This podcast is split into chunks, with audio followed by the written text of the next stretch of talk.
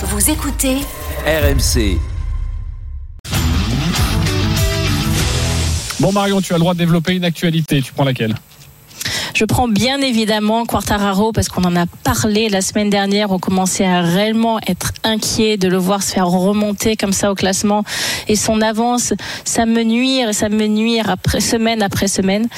Et, finalement de, le voir prendre cette huitième place. Alors oui, je sais, j'ai lu qu'il aurait dû et pu et voulu faire mieux, mais moi je, je prends largement cette huitième place avec ces euh, points qui recommencent à repartir vers l'avant pour lui. 18 points d'avance. On est à 4 grands prix de la fin. Le prochain est en Thaïlande.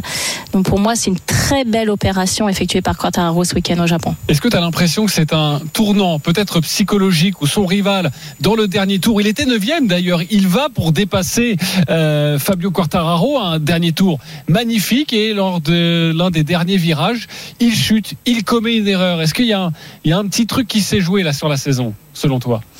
Pour moi, c'est réellement un tournant du championnat. Pour moi, c'est réellement un tournant du championnat. Et, encore une fois, en la faveur de Quartararo, euh, effectivement, il y a beaucoup, et, bien évidemment, comme dans n'importe quel sport, de, mental, de psychologie. Euh, et, je crois que c'est vraiment quelque chose de très important qui s'est passé dans ces derniers tournants. C'est euh, c'est un tournoi du championnat du monde et je pense que ça va être réellement en faveur du français. Je dirais qu'il vaut mieux gagner 8 points que les perdre. Je cite Fabio Quartararo, c'est bien dans un sens mais frustrant dans un autre parce que je pense que notre potentiel était de nous battre plus vers l'avant. 18 points d'avance, on en reparlera la semaine prochaine Marion.